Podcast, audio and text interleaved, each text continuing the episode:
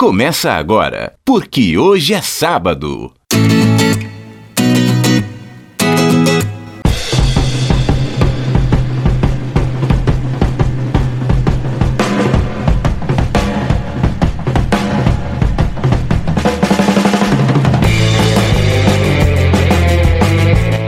Bom dia para você que é de bom dia, boa tarde para você que é de boa tarde e ótima ótima noite para você que nos acompanha nas ondas do rádio, ou melhor dizendo, nos bytes da internet.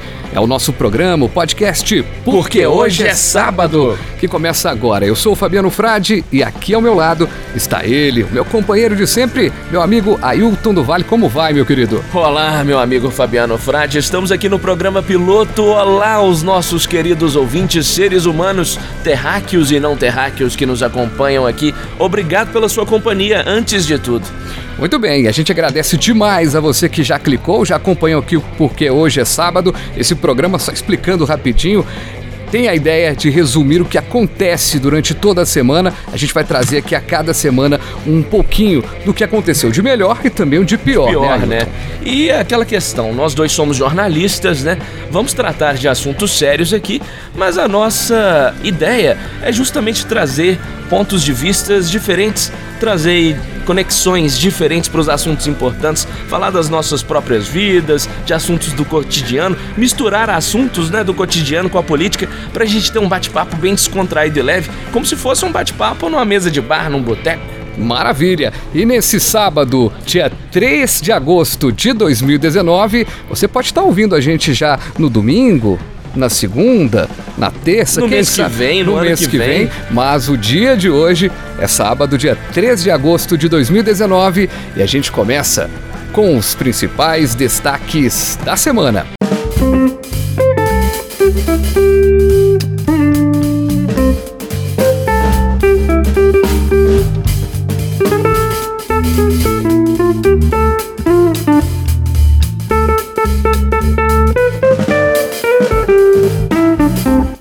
Peixe morre pela boca. Bolsonaro ataca de maneira maliciosa presidente da OAB e é rechaçado, até por apoiadores. Nada justifica essa atitude bárbara e bizarra do presidente. Trump apoia a indicação de Eduardo Bolsonaro como embaixador nos Estados Unidos e diz que caso não configura nepotismo. Eduardo Bolsonaro já fritou hambúrguer nos Estados Unidos, então tá mais do que indicado, mais que perfeito para a vaga. Embalado pela aprovação em primeiro turno da reforma da Previdência, taxa Selic embalada. Taxa Selic chega ao menor patamar em série histórica para estimular a economia. Quem tem investimento em renda fixa precisa ficar atento.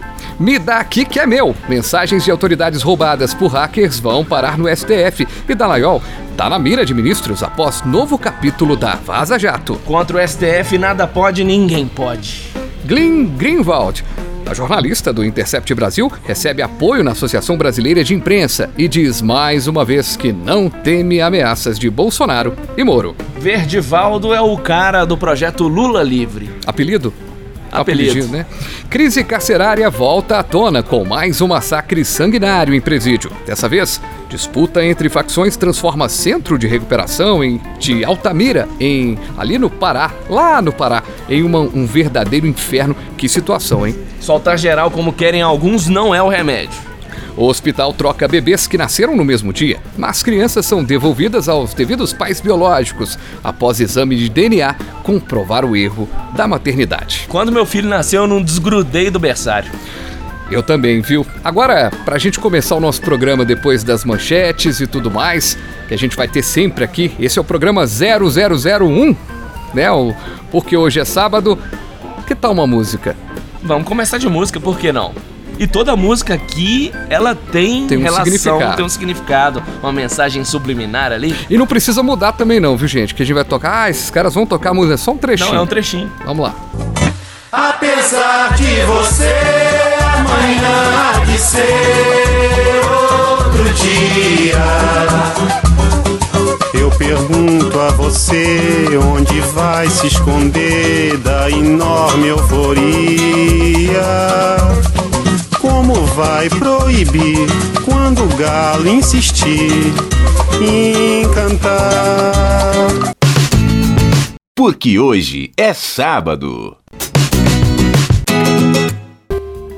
Gosta de Chico Buarque? Eu gosto, viu? Eu não gosto das opiniões políticas dele. Sou completamente oposto a ele, mas agora das músicas, poxa, cara manda bem demais. E a gente vai falar agora de da polêmica aí da semana, que não veio de um decreto, medida provisória, e você vai entender por que, que a música do Chico Buarque tá aí. Projeto de lei, portaria ou qualquer conduta do governo federal. Em uma semana em que decisões controversas partiram do STF, Jair Bolsonaro roubou os holofotes ao fazer provavelmente a declaração mais desumana contra um adversário nesses sete meses de governo. É que na manhã da última segunda-feira, Bolsonaro, em tom de deboche, afirmou à imprensa que um dia contará ao presidente da OAB, Felipe Santa, Santa Cruz, Felipe Santa Cruz, como pai do jurista que desapareceu durante a ditadura militar. Fernando Santa Cruz, pai de Felipe, foi um militante da Ação Popular, organização política radical ligada à juventude católica, que enfrentou os militares. Documentos da Aeronáutica, da Aeronáutica e da Marinha, além de um relatório da Comissão da Verdade, atestam que Fernando foi preso em fevereiro de 1974, provavelmente por agentes do DOICOD, do Rio de Janeiro. O militante nunca mais foi visto e o atestado de óbito conclui que ele foi morto pelo Estado brasileiro. Felipe, presidente da UAB, tinha apenas dois anos quando o pai desapareceu. Como se não bastasse, a polêmica criada pela manhã com sua declaração Bolsonaro ainda no mesmo dia, aquela repercussão toda, capas de jornais, capa dos portais. Durante a noite daquele mesmo dia, em um vídeo divulgado nas redes sociais, no, ao invés de se desculpar, todo mundo espera, né? Vai vir uma desculpa. Vai que, né? Vai que insinuou que Fernando Santa Cruz é, fora morto pelos seus próprios companheiros da ação popular nos chamados justiçamentos da esquerda. A gente vai ouvir agora um compilado do que disse o presidente, tanto na primeira versão, que foi a que já viralizou, e a segunda que também não deixou de repercutir. É, um dia, se o, o Prendo AB quiser saber como é que o pai dele desapareceu no preso militar, eu conto para ele. Ele não vai querer ouvir a verdade. Eu conto para ele. A, a versão, não é a minha versão. Aqui, a minha vivência né, me fez chegar a essas conclusões né, naquele momento. O pai dele integrou a Ação Popular, o grupo mais sanguinário e violento da guerrilha lá de Pernambuco, ok? Veio, veio desaparecer no Rio de Janeiro. O que, que eu sei da história, né? O pai do Santa Cruz, ele integrava a, Ação Popular de Recife era o grupo terrorista mais sanguinário que tinha. E esse pessoal tinha algumas ramificações pelo Brasil, tinha uma grande no Rio de Janeiro. E o pai dele, bastante jovem ainda, né, veio para o Rio de Janeiro. De onde obtive as informações? Com quem eu conversei na época, horas, boas, tá? Conversava com muita gente, estive na fronteira, né, conversava. E o pessoal da AP do Rio de Janeiro ficaram estupefatos, né? Como é que pode esse cara vir do Recife se encontrar conosco aqui? O contato não seria com ele, seria com a cúpula da, da Ação Popular de Recife. E eles resolveram é, sumir o pai do Santa Cruz. Essa é a informação que eu tive na época. Nós não podemos ser descobertos. Existia essa guerra naquele momento. Isso que aconteceu. Não foram os militares que mataram, não, tá? Então, o que dizer disso, hein, Ailton? Essa semana realmente chamou bastante atenção essa fala e é bom a gente começar destacando isso, discutindo isso aqui, lembrando que a gente vai discutir fatos sem posicionar-se nem de um lado nem de outro se aquele lado tem alguma coisa contraditória. Então a gente não está falando de esquerda e de direita, na minha opinião. A gente está falando de respeito mesmo ao menino que tinha dois anos quando o pai dele faleceu. Né? É, a primeira coisa aqui é respeito absoluto. Foi completamente infeliz, desproporcional e desmotivada, descabida essa atitude do Bolsonaro. Porque uma coisa é você contra-argumentar, contra-atacar uma pessoa que eventualmente é um seu desafeto. Que no caso o presidente da OAB já é de anos. Para quem não sabe, antes mesmo dele se tornar presidente da OAB e antes do Bolsonaro ser presidente da República, os dois já travaram embates aí. Agora, você falar sobre a morte do pai, é, um assunto tão delicado como esse, em que já há provas, pois é um documento da Aeronáutica, da Marinha, a Comissão da Verdade juntou num relatório esses, essas informações do próprio governo militar de que ele sim foi preso. E aí agora o Bolsonaro vem com essa teoria da conspiração de que houve justiçamento da esquerda. Olha, a gente sabe que realmente ocorreram alguns justiçamentos que esses movimentos revolucionários acabavam eliminando alguns delatores do próprio movimento. Isso é fato, é histórico, aconteceu. Agora, nesse caso do pai do Felipe Santa Cruz, não há nenhum indício, não há nenhuma prova, não há nada de concreto que isso tenha ocorrido. Pelo contrário, há provas, há informações de que ele foi preso sim pela ditadura militar, desapareceram com ele obviamente, mataram ele aí de uma forma, torturaram provavelmente antes. Então, assim, Bolsonaro vacilou e vacilou feio e mereceu a repercussão que ele teve negativa, inclusive dos próprios apoiadores. Pois é, nem Muita os apoiadores. é, o- o Dória, né? João Dória, o governador de São Paulo, que foi. É, digamos que também surfou na onda, né, do Bolsonaro nas Sim, eleições, mas, tam- surfou, sim, mas também foi, foi o apoiador dele, né? E não só as pessoas, não só os políticos. É, por exemplo, analistas políticos de direita, por exemplo, vou citar dois aqui que foram contra essa fala do Bolsonaro e foram contra de forma veemente. O Caio Coppola, que é comentarista da Jovem Pan, e o Alexandre Borges, que é um grande, um dos grandes nomes analistas políticos da direita. Então, assim, as pessoas que têm um pouquinho de bom senso, é, elas obviamente jamais vão concordar com uma agressão dessa gratuita. Agora, só para as pessoas entenderem um pouquinho o contexto do que está acontecendo, o Bolsonaro deu essa declaração na imprensa porque ele foi interpelado por jornalistas a respeito daquela questão do Adélio Bispo, que deu a facada nele. Aham. Porque o Bolsonaro está Facada reclamando. na época da eleição, inclusive. É, né? o Bolsonaro tá reclamando que a OAB não deu acesso ao celular, né? Aos dados do celular do advogado do Adélio. Porque o grande mistério dessa história toda é quem pagou os advogados do Adélio. Aí o Bolsonaro deu chilique. Quanto a isso, ao invés dele se contra-argumentar, se posicionar de uma maneira, né, inteligente, o cara vai e manda uma dessa. É um absurdo. Agora, é, tem uma outra questão também. É, nessa né, um, poucas situações em que o Brasil foi condenado internacionalmente. E essa é uma delas em que há, há- há várias, vários, é, várias pessoas que desapareceram não, é, várias famílias não conseguiram fazer o enterro.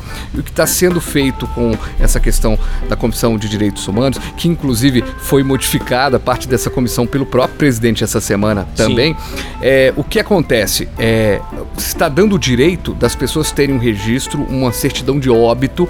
O presidente da OAB, ele pode ser hoje presidente da OAB, é uma grande entidade de classe, mas poderia ser o Joãozinho lá da esquina, mas Não ele tem, um, ele tem um direito É. de saber que- que- onde o pai dele morreu, como ele morreu, ou pelo menos ter um atestado de óbito. E mais do que isso, não só isso, ele merece ser respeitado, não ter a honra do pai imaculada, Exato. como foi pelo Bolsonaro. E outra coisa, é só o presidente da República pode divulgar é, dados sobre é, o que está sendo levantado sobre essa- essa- essas investigações, todos esses caminhos que levaram a essas certidões de óbito e tal.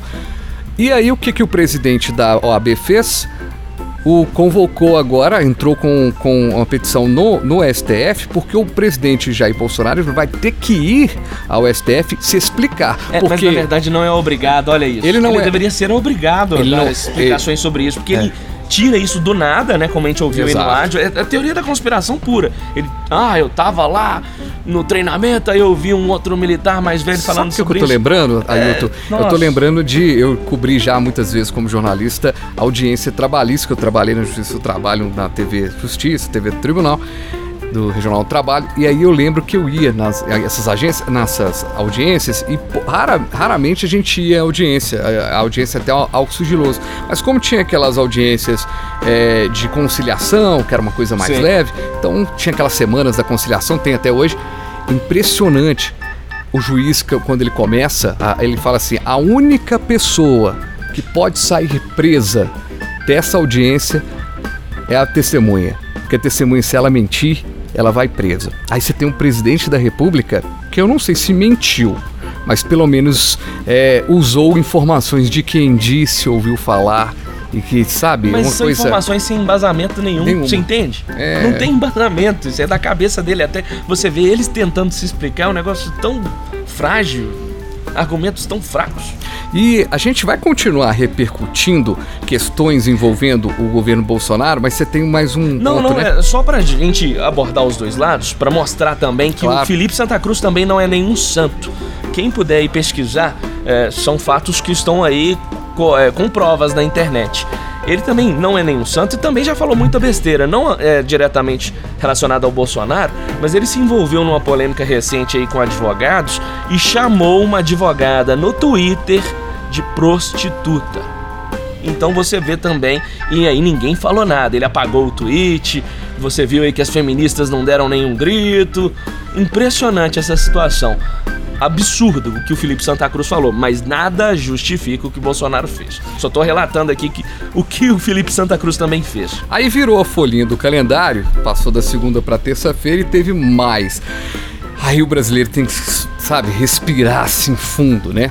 Na terça-feira, o presidente dos Estados Unidos, Donald Trump, comentou a indicação dele, Eduardo Bolsonaro, para ser embaixador do Brasil em Washington. Trump disse é, o seguinte: abre aspas, conheço o filho dele.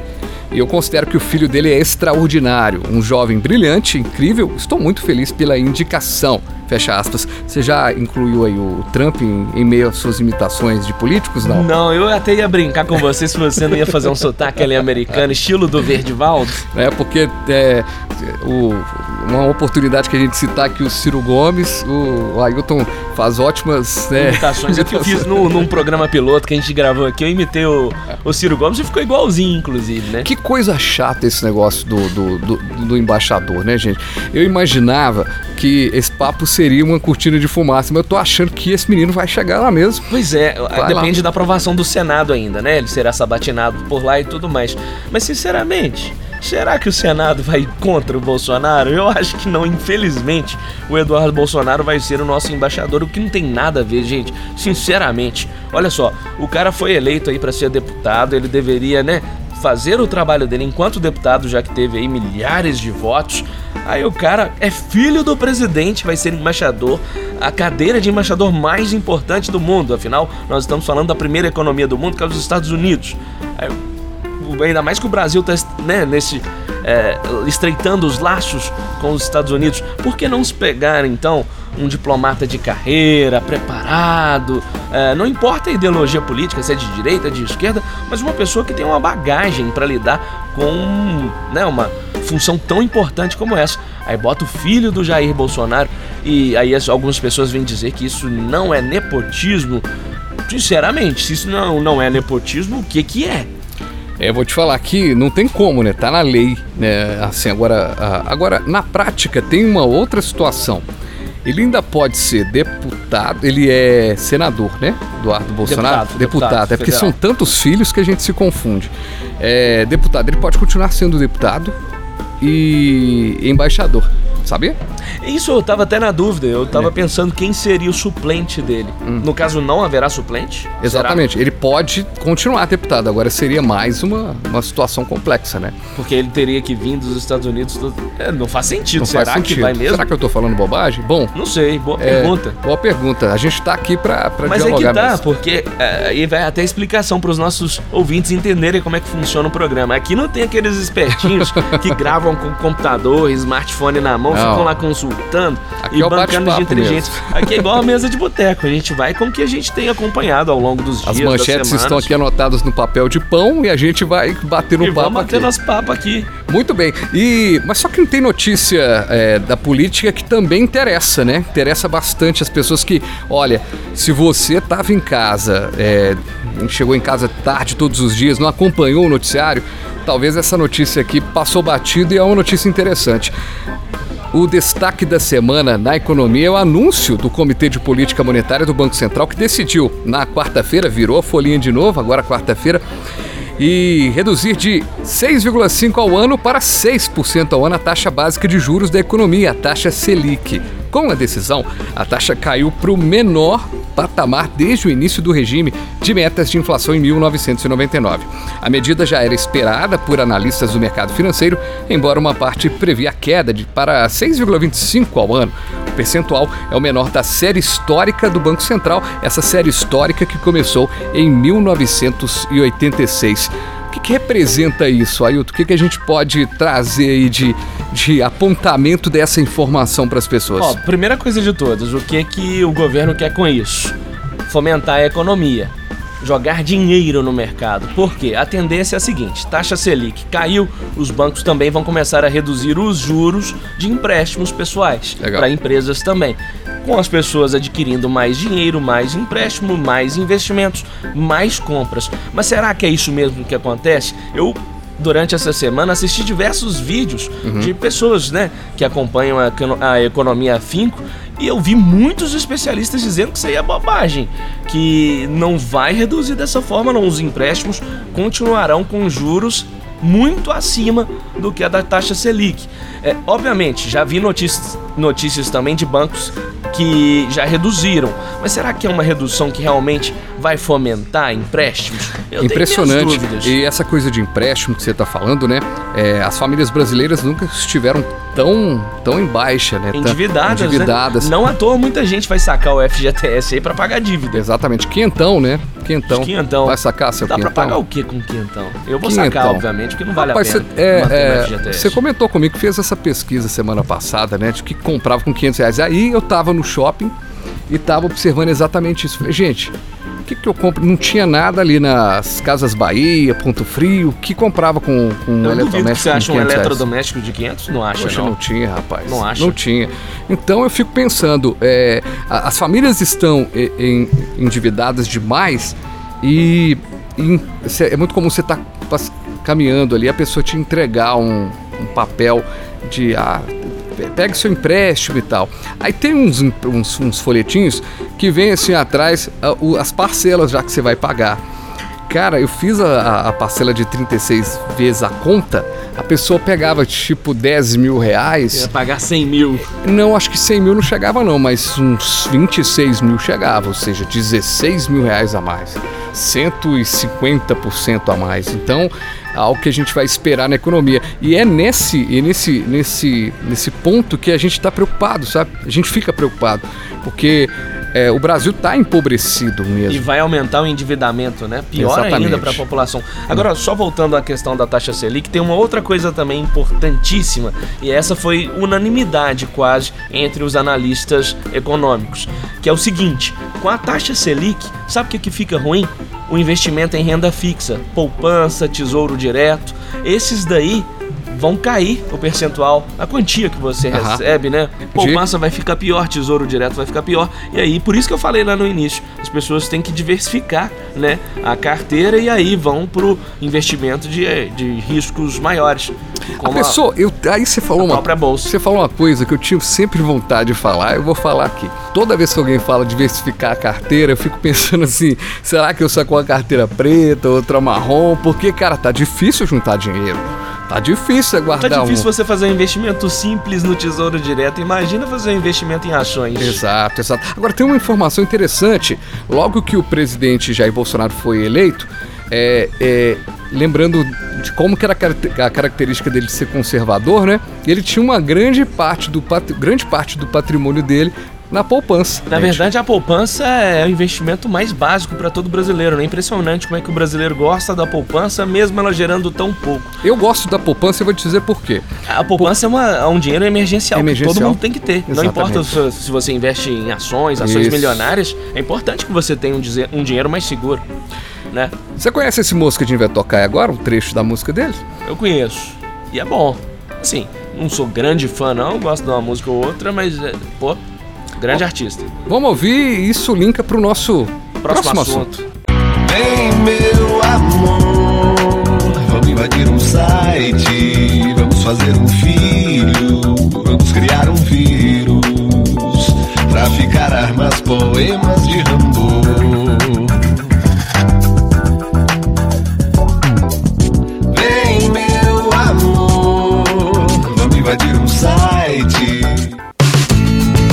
Porque hoje é sábado.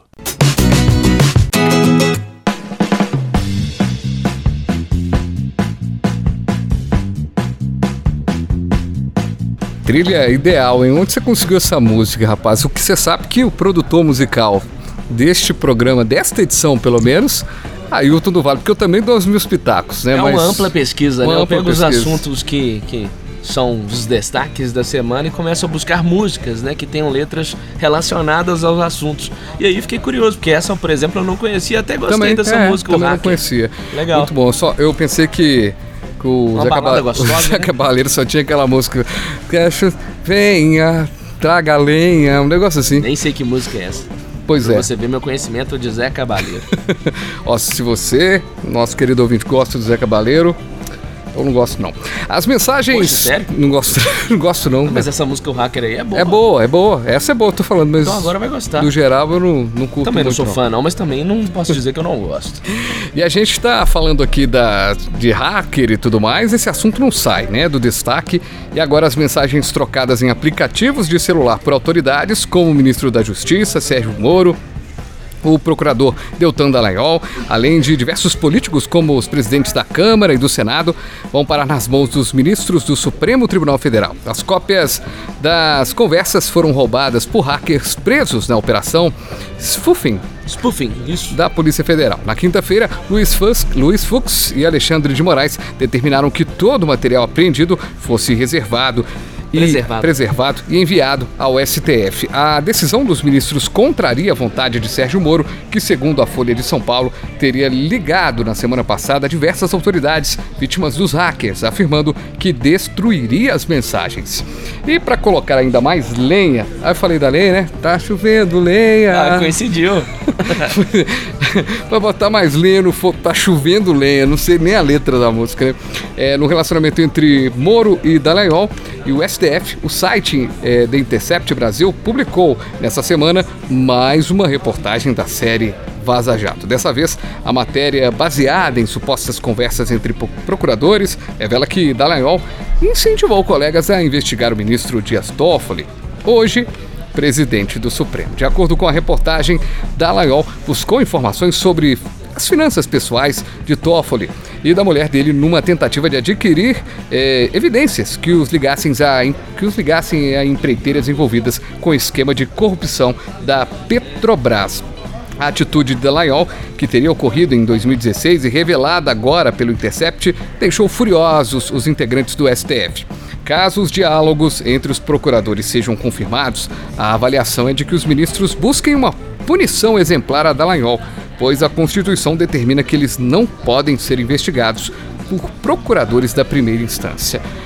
É muita novela pra gente assistir, né? Pois é, a primeira questão é a seguinte: o STF é ditatorial, na minha opinião. Boa, é minha opinião e é polêmica, sim. Pois você vê que o STF ele quer resguardar provas ilícitas.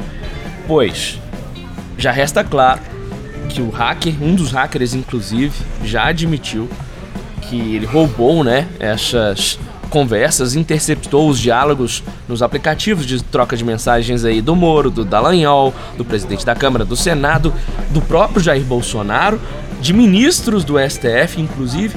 Parece que ele interceptou conversas de mais de mil pessoas.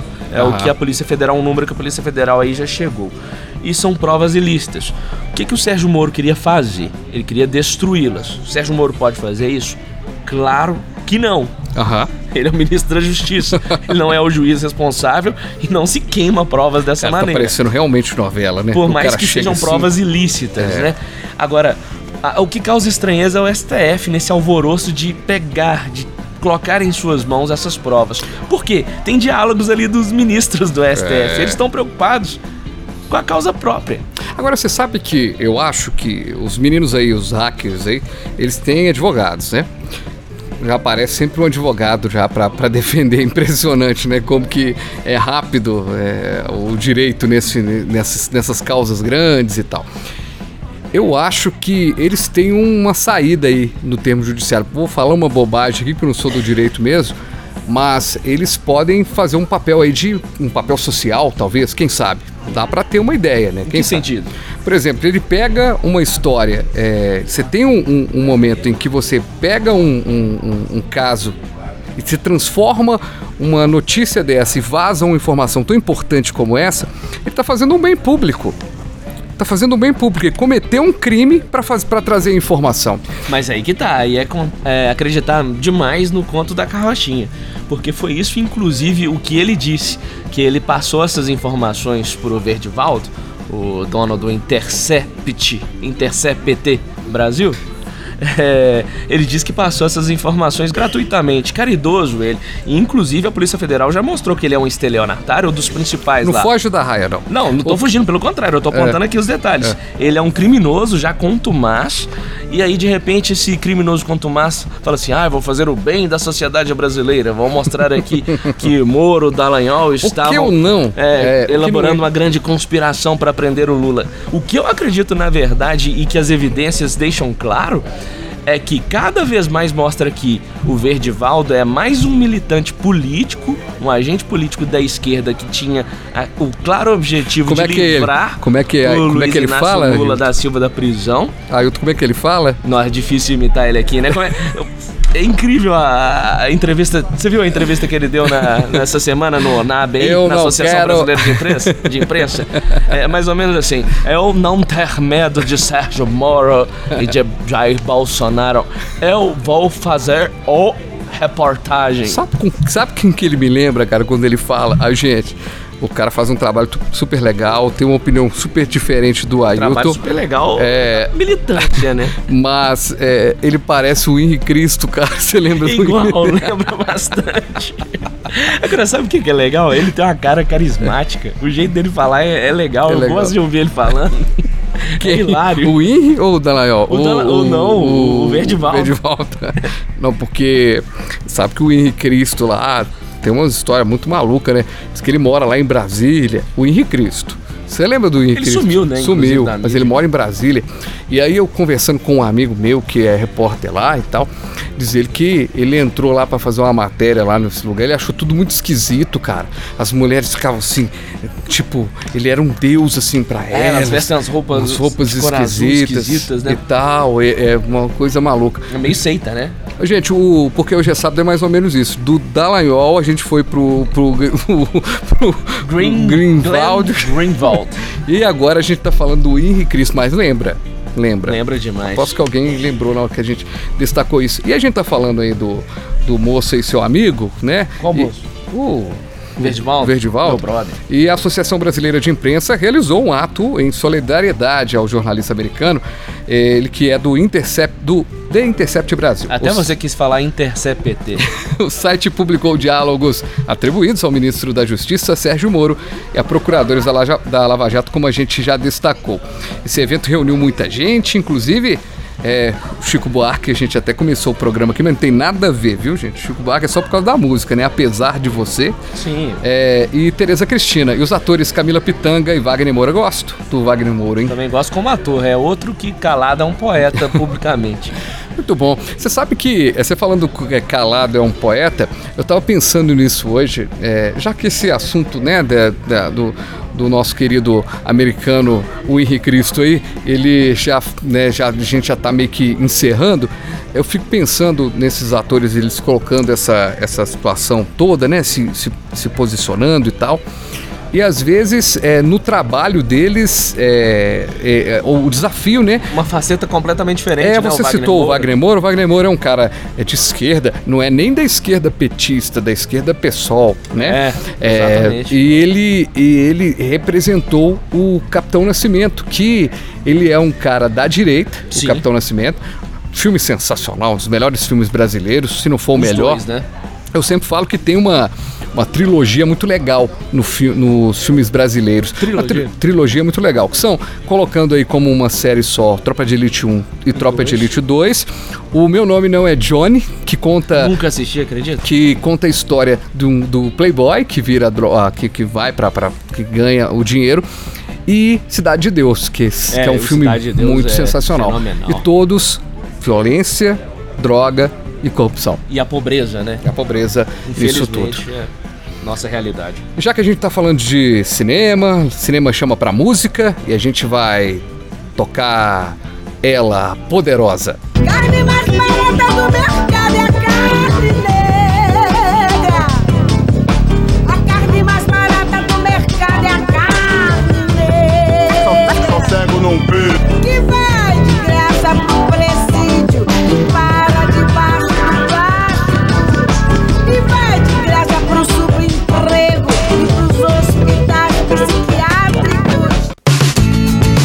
Porque hoje é sábado. Você já viu o show da Elza Soares? Um show só dela, não. Eu, eu adoro uma música em que ela participa de um show clássico do Jorge Aragão ao vivo. Ela entra pra cantar aquela música Malandrão. É assim, não é? Assim meio do jeito que não é Exatamente. meio assim. Cara, ela tem uma presença de palco que eu vou te falar. Eu vi um show dela aqui em Belo Horizonte. E ela é bonitona também, né? Ela é muito bonita. Um- Uma beleza, né? É, E ela tem uma história muito triste, cara. Eu não muito sabia. triste. Muito triste mesmo. Vamos já tocar a trilha aqui pra gente falar do assunto e eu conto da Elza Soares daqui a pouquinho, porque o assunto tem a ver com a música.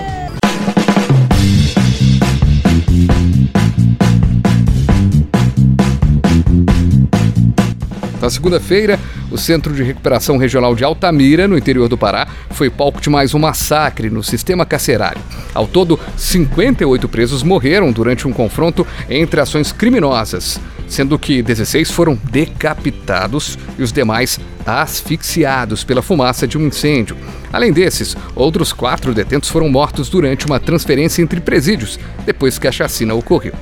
Para que você, ouvinte do Porque Hoje é Sábado, tenha uma dimensão do que ocorreu no Pará, o massacre em Altamira já é considerado o segundo maior em um presídio na história do Brasil, só perdendo para o famoso, já relatado em filme, em, em, Livros. em livros. Aliás, o livro que gerou o filme, o caso do Carandiru, que teve Do Drauzio Varela. 111 mortes registradas em 1992, exatamente o Drauzio Varela. Segundo especialistas em segurança pública, a chacina teve início com um ataque de lideranças de facção Comando Classe A, que tem forte presença em cidades do interior do Pará, como Altamira, contra integrantes do Comando Vermelho, com maior domínio em Belém e região metropolitana.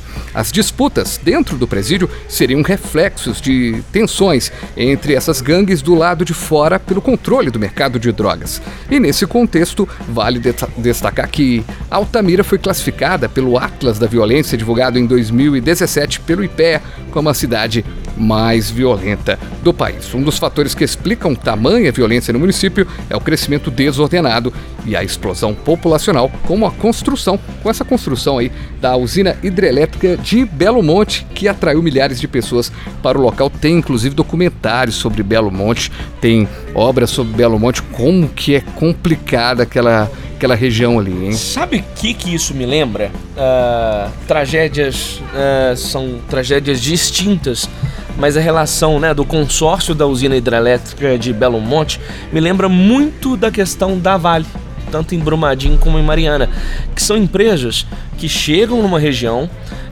para explorar alguma riqueza ou para oferecer algum determinado serviço e que atraem ali uma mão de obra, né?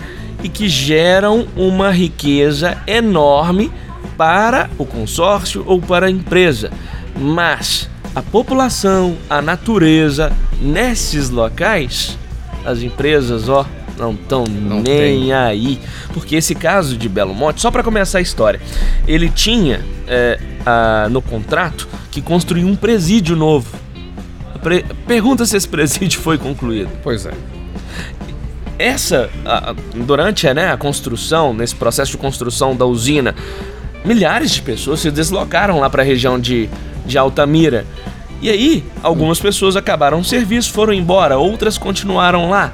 Então você imagina como que ficou a, a questão do comércio, cabeça vazia, oficina. pobreza. É, é. é. Então, assim, é uma série de fatores que levam a essa explosão da violência, uma explosão demográfica primeiro, depois a explosão da violência.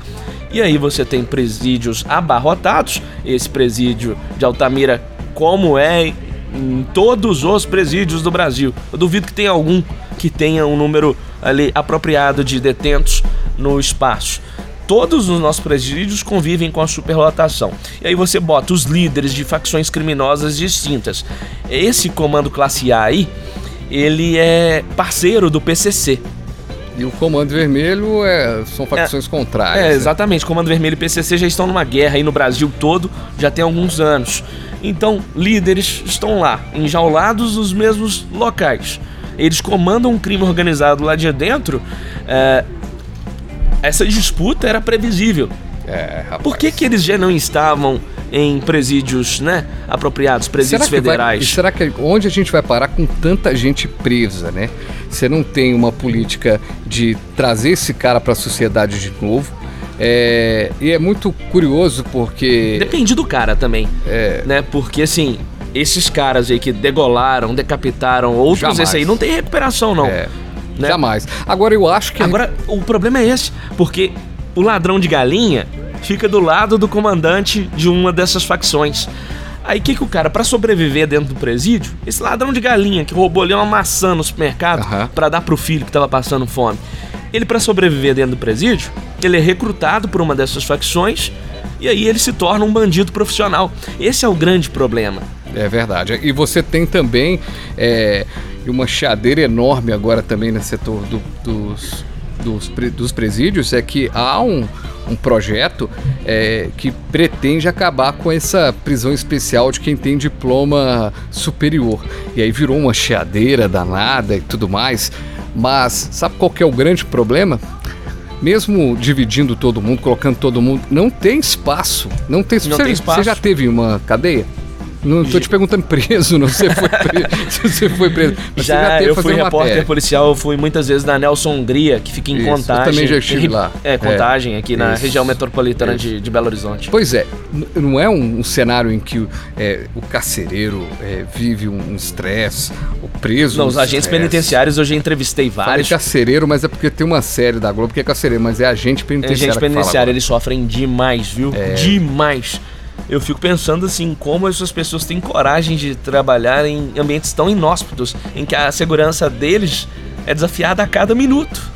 Nó, eu vou te falar uma coisa: se a gente não pensar uma política pública para ressocialização, e eu vou te falar uma Eu não coisa. acho que é é só essa questão da ressocialização, não. Essa questão da ressocialização, ela na verdade, pra mim tem que vir é na base.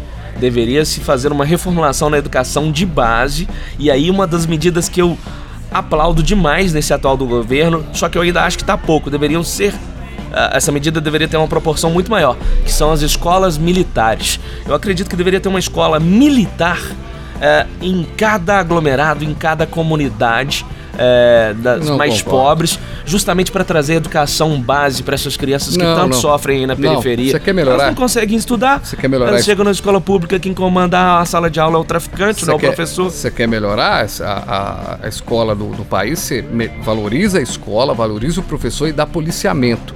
Teve uma escola. Ótimo, sim. Teve uma escola na região metropolitana de Belo Horizonte essa semana que teve que suspender as aulas porque o traficante da boca de pró- próximo ali da escola morreu. Ou seja, e- Concordo. então assim, Reforçar é, mesmo o policiamento nas não acho- cada não acho que caminho é para proteger os professores e Não os a- próprios alunos. Não acho que escola militar é o caminho não. Por acho que que não? Elas têm os melhores índices. Você vê que os alunos de instituições militares, eles ganham prêmios, inclusive em competições eh, internacionais Porque em a- diversas matérias. A disciplina militar ela é excelente, Fabiano. Não, tudo bem, mas eu acho que a gente tem escolas já. Põe militar para fazer a, a- a- Sim, a- o também. policiamento lá para Também. escola. E esses professores valorizem. O cara que está ganhando hoje R$ 1.200, 1.300 reais, melhora o salário do- desse professor. Então, É, é, principalmente, né, da condição, Cria uma condições de trabalho. Cria estrutura e, e que o policiamento seja feito. Sim. que tenha violen- é, então, ah, tudo bem, as escolas militares que já existem continuem fazendo um bom Mas trabalho. deveriam existir mais, porque Mas não sei porque, eu acho que as escolas estão aí. não? É um preconceito arraigado do brasileiro com a instituição militar. Não, acho que não. Eu não não é te- que todas deveriam ser, mas deveriam existir mais. Eu não tenho esse. E aí eu concordo com É. essa opinião sua de reforçar o policiamento nessas instituições que É. não são militares. Pois é, porque se a gente pensar bem o que a, o que a gente tem de, de escolas hoje, por exemplo, você pega alguns estados em que há escola nas principais regiões, você pega a região sudeste, você pega algumas regiões do nordeste, alguns grandes centros do nordeste, todas as regiões têm, têm escola para as crianças. O que está faltando é você valorizar esse professor. E sabe um dado triste? É, ninguém quer ser professor mais, cara. Você pensa que é só jornalista que ninguém quer ser mais? Não, professor também ninguém quer ser mais. Então, é muito interessante porque a gente tá aqui, né? Parecendo que a gente tá no, no, no alto aqui, vendo as coisas, analisando. Olha, eu tenho o poder, sendo meio Ciro Gomes, assim, né? Olha, eu, eu vou fazer isso e vou buscar aquilo. Tô citando o Ciro Gomes aqui, é, mas outros políticos também. Mas a gente é, percebe que é possível mudar. Parece que não há um- algo, algum pensamento para tentar é, dar um norte para pra, as coisas melhorarem no país. Parece que está tudo meio embaçado, a visão está embaçada. E se a gente não mudar esse cenário, a gente vai ter uma sociedade cada vez pior. E é esses Mais dominada, né? e o pior, Estado. e o pior assim, que o ensino no Brasil, o ensino público no Brasil, ele sofre com essas mazelas da violência, dos professores que são mal remunerados e às vezes tem que dar aula de manhã, de manhã à tarde e à noite para suprir ali a- as necessidades de um professor que vai dar uma aula à noite já não vai render a mesma coisa se ele trabalhou de manhã, Certamente. não teve tempo de preparar. É, mas as escolas particulares também não são boas no Brasil. As escolas particulares Caras, também e desejam delas- deixam a desejar. Tem uma modinha agora de colégio bilíngue, né? É, ou seja, é, o que as crianças vão aprender é, desde pequenas, todas as línguas. É, é, O inglês e o ingle- português. inglês, o português, espanhol em algumas, né? o espanhol e tudo mais. Quando na verdade a onda não é essa. A onda é ter colégios mais tecnológicos, que as pessoas pensem a tecnologia. Concordo plenamente. Empreendedorismo. Sim. É, então, Mas ah, aí que tá o problema, né, falar Fabiano? inglês. O, Gente, o empreendedorismo, nós vamos ter um ele aplicativo. é- Nós vamos, já temos um aplicativo. Já temos um aplicativo, mas a gente vai avançar. O inglês, não estou dizendo, gente, que não que Ele é fundamental, inglês- obviamente. Que o inglês não é importante, o inglês é importante. É, e é, é preciso melhorar o inglês, sim. Mas o ensino É. técnico é fundamental. E aqui o que eu ia falar é justamente que o empreendedorismo parece que ele é uma palavra pecaminosa, né? Aqui no Exato. Brasil. É é impressionante como que nas escolas eles não incentivam os alunos a empreender, a criarem seus próprios negócios, a fomentarem É. e revolucionarem a, sua, a, a sociedade, a comunidade em que eles estão inseridos com ideias novas. Aqui, a gente vai já tocar uma, mais uma música para chamar um outro assunto, mas eu chamei uma coisa no início e não falei, então quem tá mais atento vai falar assim, Fabiano, vai, vai contar não? Falei que a Elza Soares sofreu bastante, né? É verdade. Aí eu eu não sei o motivo. Eu vou contar. Tô curioso aqui. Elza Soares foi, a, foi esposa do Garrincha. Ah, é verdade. E eles sofreram bastante com o alcoolismo, ela sofreu muito com a, com a decadência. desse detalhe. Ela chegou a apanhar do. do A biografia do Garrincha foi feita sensacional, pelo... sensacional. Fugiu o nome agora. É, dos, hum, Sensacional. Mané, ma- Mané Garrincha. Um dos é, maiores biógrafos. Fernando Moraes, né? Não, Fernando Moraes não. não. Foi Fernando Moraes não. É, pô, eu li É esse livro. biógrafo, tá certo? Eu li esse livro, biógrafo mesmo. Eu li esse livro, sensacional. E... Estrela Solitária, não é? Estrela Solitária. Você leu esse livro? Não. Não. Não? Bacana. Eu li trechos, na verdade. Eu peguei emprestado, li alguns Não trechos. chegou ainda o momento da dica cultural do final do programa, não? Mas tá aí mais uma dica O importante. autor do Estrela Solitária não é o mesmo que fez a do Assis Chateaubriand? Isso, rapaz, me fugiu o nome dele aqui agora. Lembramos de vários detalhes, menos do mais importante, o autor. Viu? A gente vem despreparado pra fazer esse Inclusive, programa, será? Esse, esse é o momento certo, Fabiano, de nós convocarmos aqui nossos ouvintes para nos mandarem e-mails, mensagens com as nossas caneladas. Porque Aham. aqui no nosso papo, né, descontraído, leve, a gente vai cometer inúmeras caneladas, vamos dar um vacilo num pitaco ou outro. Aí que é legal a gente contar com essa interação do nosso ouvinte, mandando e-mail e falar: "Ah, vocês falaram aquilo no programa passado, mas aqui não é Lembrei. assim não". Lembrei. Lembrou? Rui Castro. Rui Castro. Rui Castro. Exato. E você sabe que o Rui Castro ganhou. Bom, eu vou falar mais uma bobagem. A gente tá lembrando o nome dele agora, eu vou falar uma coisa que talvez não seja é, verossímil, né? Hum, Olha, falei verossimilhança, bacana, né? É, mas é, é, ele teve uma, uma disputa judicial por esse livro, inclusive. Os familiares não queriam, porque ele foi, abriu mesmo Abriu o leque ah, ali. o leque ali das informações. Mas, na boa, a família discutiu à toa, o cara aproveitou a vida também, teve problemas, mas, é, mas teve esse cenário e eles foram apaixonados. Tem uma cena, inclusive, no. Uma cena no. Já ia falar do filme, né? Uma parte no livro que ele fala que eles ficam uma semana. Eles fogem, ela no auge do sucesso, ele no auge da- do, do futebol, eles somem uma semana, ficam dentro de casa lá, vivendo o amor deles e, e- e apagam. Eles realmente viviam um, um amor intenso, mas com problemas de alcoolismo, com Sabe o que, que eu problemas... penso que é interessante nisso aí que você acabou de dizer? Você falou assim, ah, tem uma cena, né?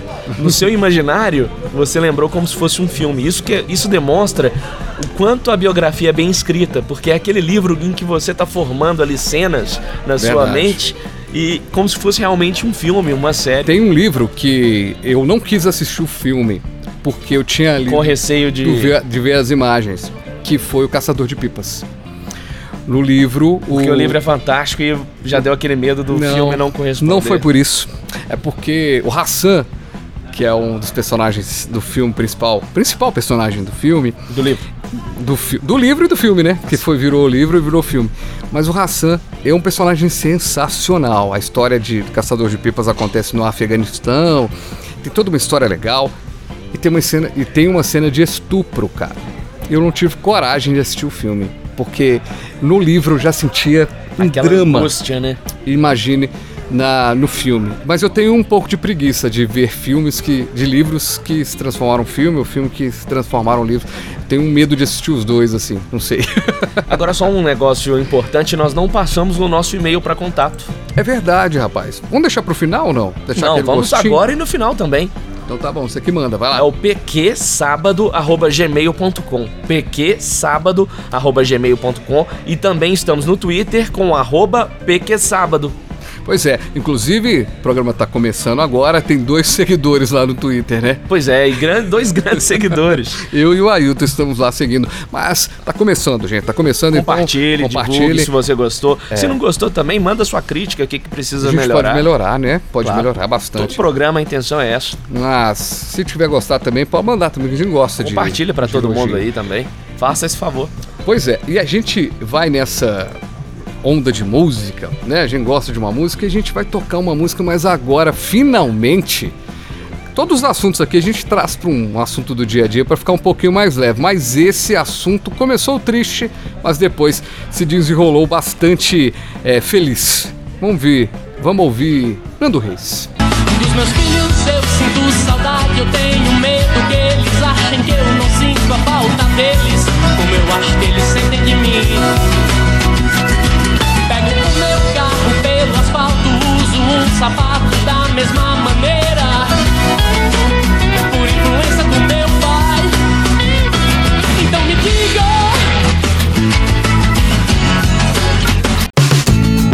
Porque hoje é sábado.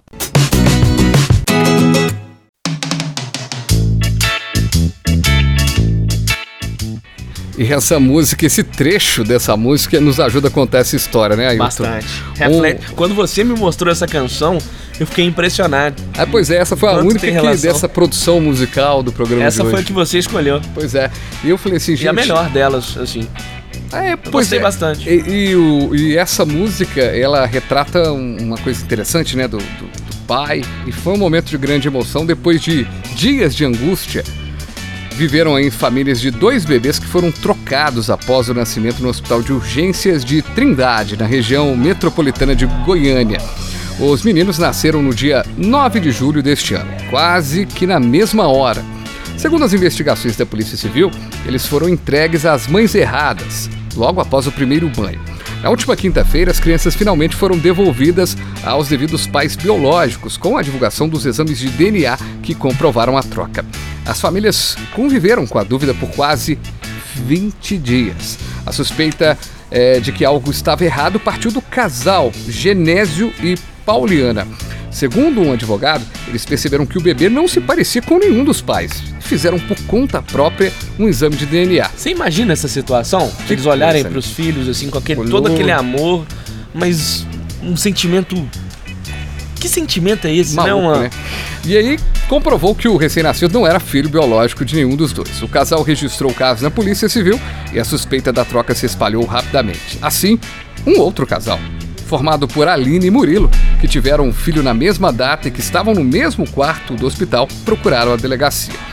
Nos últimos dias, as duas famílias estavam morando juntas na casa de Pauliana, em Trindade. Eu achei sensacional essa ideia. Vamos resolver Incrível. esse negócio? Vamos Acho- ficar juntos vamos aqui Ficar. E até pra- acostumar, né? e foi muito bacana, Adaptação. né? Esperar tudo mais, uma mãe ajudando a outra, né? E tudo mais. E aí o hospital reconheceu inicialmente a troca, que foi bom, né? Não ficou com aquele lenga-lenga, mimimi.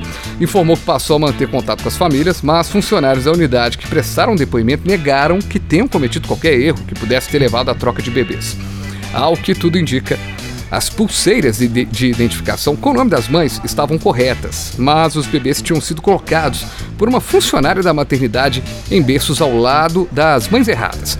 A polícia também acredita que as roupas dos recém-nascidos foram trocadas. A delegada responsável pelo caso contou que trabalha com a investigação baseada no artigo 229, 229 do Estatuto da Criança e do Adolescente, que prevê penalidade para quem não identificar corretamente o bebê e a mãe após o parto. O- vamos ouvir aí então, agora, que no Porque Hoje é Sábado, a delegada, porque as famílias emocionadas não tiveram nem condições de falar com a imprensa. Aline de Fátima Bueno é mãe biológica do recém-nascido que está na posse de Pauliana Maciel Aguiar Souza. Confirma que esses dois bebês realmente foram trocados. Que coisa, hein? Que história. Então, quando eu vi essa história, eu, assisti o vídeo, né, da, da reportagem lá de uma TV local de Goiânia. A, a tris- não é tristeza, é uma alegria e ao mesmo tempo hum, uma sensação tão estranha, porque na troca dos bebês as mães chorando, os pais ali comovidos, porque é um amor que essas mães adquiriram por essa, criança, por essa criança que não é o filho biológico delas, mas que agora vai ter um laço eterno, porque Exato. Es- esses bebês recém-nascidos, nos primeiros dias de vida, estiveram ali no seio, né? no- no- na, na região mais sagrada da mulher ali, amamentando desse leite puro da, da, da mulher. Isso cria um laço, né? Agora eu vou puxar um pouco a orelha do senhor Genésio aí, do pai dessa, desse filho. Porque no meu caso, quando a minha filha nasceu, eu fui o primeiro a, a vê-la ali, né? Na hora que ela nasceu. Eu fui o primeiro a segurar meu filho é, também, é. foi incrível. Foi incrível. Cara, eu não ia esquecer o rosto, mas de jeito se eu pegasse diferente, mas eu ia falar na hora. Eu não ia esperar chegar em casa. É, então, eu vou contar até uma coisa mais engraçada, porque no dia do nascimento do meu, do, do meu amado filho, eu não saí daquele vidrinho lá do berçário. Eu fiquei O lá Ailton, lembrando, o você que, tá todo. você que tá chegando aí no Porque Hoje é Sábado. Aliás, nós estamos chegando com o Porque Hoje é Sábado. O Ailton, pai do Benício, eu sou pai da Júlia. Júlia tem quatro aninhos, o Benício, Benício tem dois. Dois aninhos. É, e, e a gente tá falando com propriedade disso. Pais, né? fre- pais frescos, né? Exatamente. Mas eu não deixaria, não. Eu- mas Então, eu te, tra- te Mas é. rapaz. Não, o que eu tava É. falando é que eu fiquei o tempo todo ali naquele vidrinho ali. Foi até engraçado. Minha sogra, ah, você tá ficando aí à toa, você acha que eles vão trocar? Eu falei assim, não me importa, é meu filho, é, é Ó, tudo pra minha vida Quem aqui é agora. pai e mãe tá nos ouvindo agora, vai concordar. É um imenso e desmedido amor. Não tem É, jeito. não tem Eu comparação. costumo, eu costumo brincar que é aquela pessoa que você vai poder, que você arranca os quatro dentes da frente se precisar. Agora, É. sabe o que, que eu penso dessa história? Que teve um final feliz, graças a Deus aí, Uhum. essa situação foi resolvida, graças ao trabalho, né, da polícia Uhum. e também, né, eh, esses pais que perceberam, né, que o filho eh, eh, não tinha nenhuma aparência física semelhante com eles. Mas o que eu fico pensando é no futuro, sabe o que, que seria legal? A gente imaginar que daqui a 10, 15, 20 anos, os jornalistas vão ter pautas para procurarem essas famílias de novo e saber se, esses, se esses dois garotos são amigos ou até se eles se tratam como irmãos, Ou se mudaram, foram pra outro lugar, né? né? Você imaginou se os dois viram grandes amigos aí, viram a dupla sertaneja, os dois viram jogadores de futebol, jogam no mesmo tipo, time? Já imaginou uma coincidência dessa? Que barato. Muito legal, muito legal. É, a gente fica pensando, a gente fica imaginando aqui, né? Como é que as histórias vão nascendo, né? As famílias. Pô, achei sen- voltar a falar aqui. Achei sensacional famílias. Ó, o negócio é o seguinte: já que não resolveram, vamos todo mundo. re- Vamos todo Ficar mundo junto aqui, aqui, mundo até junto. ter uma fase de adaptação, né? É. E tomara que, que realmente se tornem aí, de repente, grandes amigos, amigas, né? É. Essas mães e esses pais. Agora, agora é impressionante como é que é, é, os- o hospital, ele, o cara ainda trata com um pouco de frieza. Não, nós fizemos e tal. Cara, eles estão ali vivendo o, o ápice, né, da- da- da- das questões. Então, é impressionante como que. é, sei lá, eu, eu, você, ter, você quer ter mais filhos, né? Eu não, eu, eu, eu, eu, eu estou satisfeito já. Ainda vou ter um clã de jiu-jitsu. É. Benício é o líder, primogênito do meu clã. Eu, eu já sempre falo que eu quero ser até só a Júlia mesmo e tal. Acho que o Brasil tá muito difícil, as coisas estão muito complicadas. O mundo tá difícil. Então, já cuidar de uma filha já é difícil, cuidar de mais. Então, bom, é um Mas raciocínio que... tadinha da Júlia precisa de uma irmãzinha, irmãozinho, poxa. Ah, vai criar, vai ter vários irmãos pela vida. É, tomara que sim. Mas eu fico. O Benício já é um. Exatamente. Benício Aí é um. Já estão indo na festa de aniversário um do Outro, outro. já estão amiguinhos, verdade. Ai, ai, ai. Esse assunto foi pra gente encerrar o programa de daquele ponto alto, né? Mais um assunto dessa. Você reparou? Você... Eu só tenho um outro assunto que eu não botei na pauta que eu queria comentar rapidinho. Pode eu tirei falar. ele da pauta porque eu verifiquei que a informação foi divulgada novamente essa semana, mas que ela, na verdade, é lá do início do ano. Eu não entendi por que alguns sites, não tô falando sites aí é, desconhecidos não, sites dos mais importantes, de empresas internacionais, inclusive, que tem filial aqui no Brasil, lançaram uma, uma notícia aí que eu achei engraçada demais. É, cientistas é, divulgaram um artigo científico numa revista importantíssima de uma descoberta que eles fizeram que a Via Láctea, veja só, não é plana. Você sabia disso? Que coisa, hein? É, nem a Via Láctea é plana. Se a Via Láctea não é plana, como é que tem, né? Eu achei que a, a- a notícia é de um assunto sério, científico, mas também que ela faz uma piada aí, uma chacota com os terraplanistas, esses malucos aí. Porque eles descobriram que a Via Láctea ela é meio torta e achatada em alguns pontos nas estrelas mais distantes. Ao contrário daqueles desenhos de escola. Agora, uma coisa curiosa, até porque ontem eu tava conversando com meu pai sobre isso, quando eu li a notícia pra ele, ele falou assim: Mas como que descobriram isso agora? Eu, na meu, nos meus tempos de escola, lá na década de 40, 50, eu já sabia disso. Eu falei assim: Eu não, eu fui enganado, porque nos meus livros de escola, de ciência, tinha aquelas figuras da Via Láctea e realmente parecia ser plana, né? A Via Láctea, toda alinhada, bonitinha. Aí meu pai disse: Não, mas isso aí desde a década de 50 eu já sabia que a Via Láctea era toda distorcida nos pontos e tudo mais.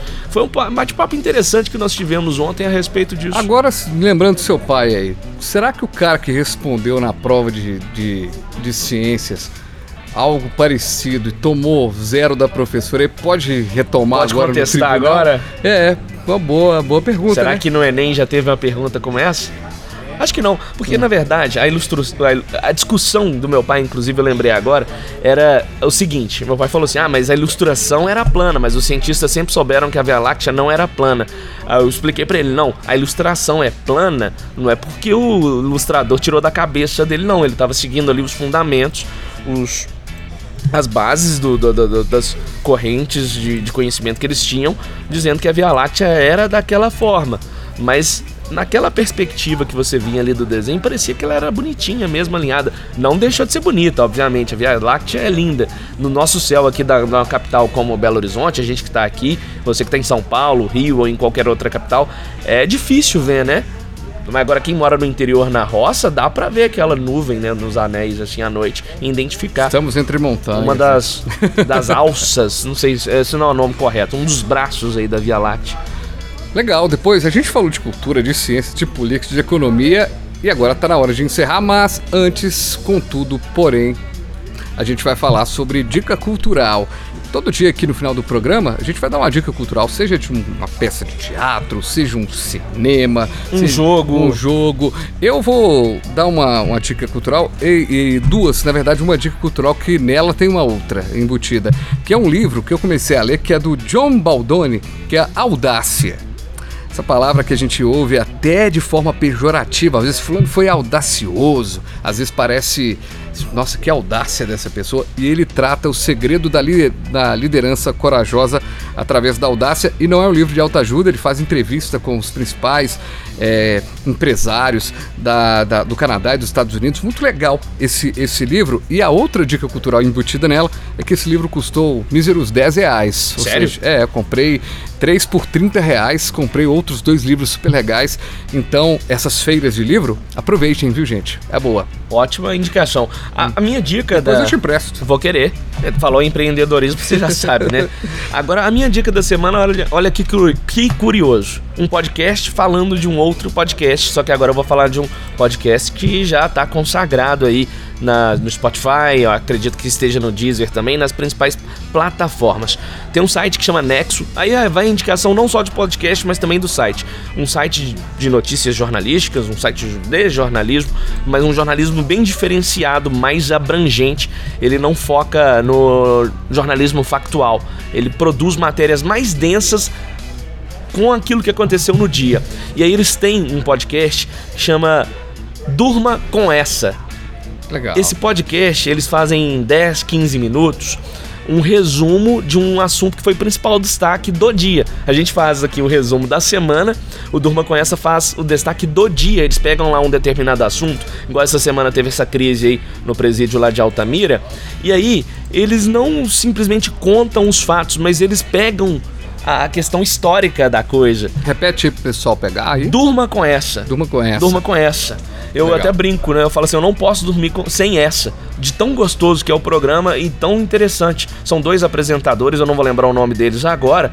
é, e o programa é muito interessante porque eles fazem um histórico ali da, da questão. Por exemplo, eles vão falar de Altamira, então eles pegam o histórico da cidade, é, como era o município antes de ter a usina, depois como foi esse processo da explosão Legal, demográfica legal. que a gente falou aqui. Jornal é muito bacana. E faz também uma análise da questão do, do, do- do sistema carcerário, de como essa crise aí que já vem de anos. E aí, isso para cada assunto.